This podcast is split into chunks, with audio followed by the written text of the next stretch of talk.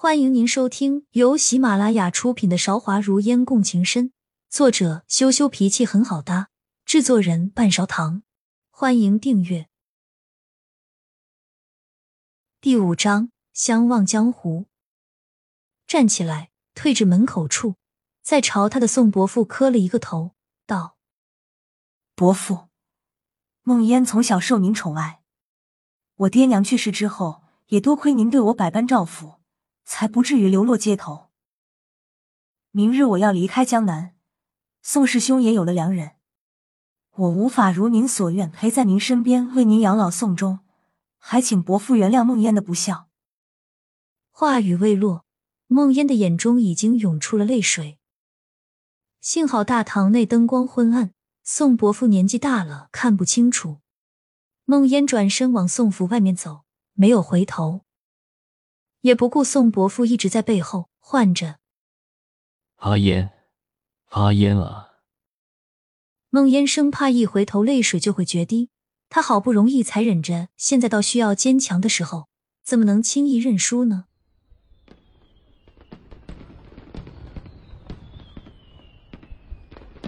背后烟花齐放，盛世空前，孟烟深知这便是最后的结果，没有回头。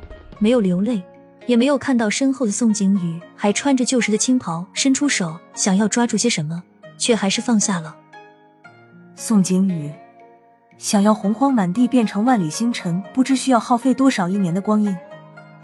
我放下你，不过一瞬。梦烟在心里对着宋景宇的方向说着这句他永远都不会知道的情话。天还未亮，空气中飘着绵绵细雨。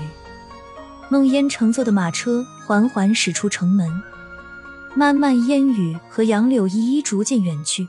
梦烟心里满是乡愁。小姐，不过是离开几月罢了，您这样愁绪不停，苦的可是您自己。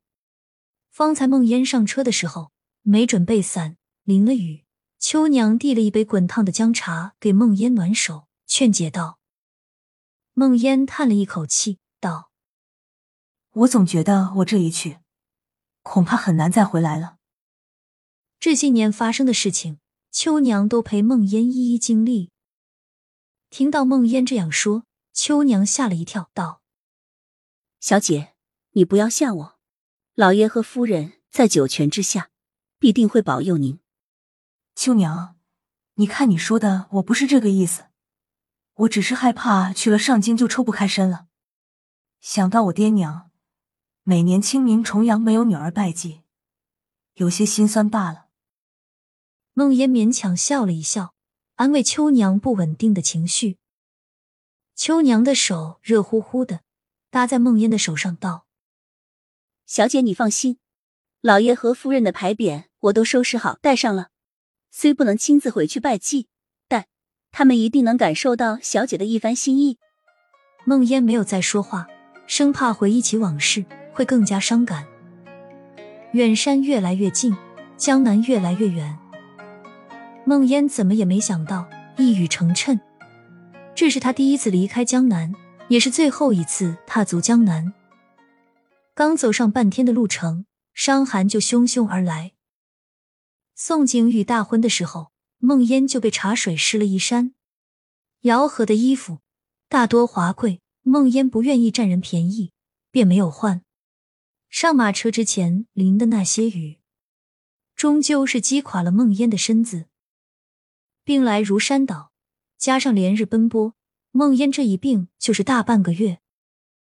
秋娘急得团团转，给梦烟穿上了最厚的棉衣，坐在马车里，帘子只开一线，还要裹上一层厚厚的棉被。人间四月芳菲尽，山寺桃花始盛开，江南的春天到头了。梦烟躺在马车里，脑子昏昏沉沉，还在憧憬外面桃李芳菲、飘落一地的盛景。迷糊中，外面似听到有人朗声道：“墙外见花寻路转，柳迎行马过莺啼。”声音遥远又有些熟悉。梦烟沙哑着嗓子问道：“窗外景色是不是很好？”秋娘听了这话，真是生气了，眼里的自家小姐简直是不成人形。逼着喝了不少水，嘴唇还是干的要裂开，脸上更是一点血色都没有。这个样子，居然还关心窗外的的景色。只是当没听到，已经来不及了。想骂他，又怕梦烟被气到病情会加重，只好小心的把车帘的缝拉得更大一点，刚好够看清楚外面的景色。心里盘算着，不管外面景色如何，都要说的一片衰颓之色，没什么好看的。这些天，秋娘忙着照顾梦烟，外面什么景色都没有心思去看，谁知刚打开一点点，眼球便被牢牢的吸引住了。秋娘不会吟诗，喃喃道：“是美极了，就是美极了啊。”梦烟笑了笑，心领神会道：“扶我出去看看。”秋娘注意力瞬间从景色中拔出来，直到拗不过梦烟，不敢有丝毫大意，把行李里所有她觉得最暖和的衣服翻出来给梦烟穿上，包裹的严严实实，才敢放她下马车。晚春空气凛冽，却不失清新。身临其中，簇簇看去，墙垣落花、杨柳、骏马、莺啼，面前绵绵桃花不见尽头。手右边是一河，杨柳垂堤湖面；左边是荒废的人家，梨花散落，美不胜收。那是描述的可谓恰如其分。梦烟心情转晴，自己觉得病也好了大半。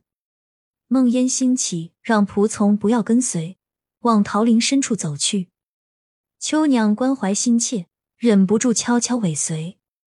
梦烟里里外外穿了十几层，外面看上去体态臃肿，病了许久，清秀的脸显得十分瘦削。秋娘觉得风吹得急些便会倒。其实也没什么好看的，桃林太大了，走了许久，见到的都是同样的颜色。梦烟有些累了。在眼前最大的桃花树下找了处凳子，靠着休息。你站在桃花林里看风景，看风景的人在桃花林里看你。谁也没有想到，这样的场景落到了主人公视线死角处的贵公子眼里。病中我见犹怜的江南侍女，慵懒的靠在桃树下小憩，满世界都是桃花飘落。赵少一想。大概此生都无法见到这样美轮美奂的场景的了。身后跟着的仆从最会察言观色，看出赵少义的心思，想要上前请梦烟过来。赵少义及时伸手拦住，道：“此间美景，不要去惊扰了。”亲爱的听众朋友，本集已播讲完毕，欢迎您点赞、评论、订阅专辑。下集更精彩。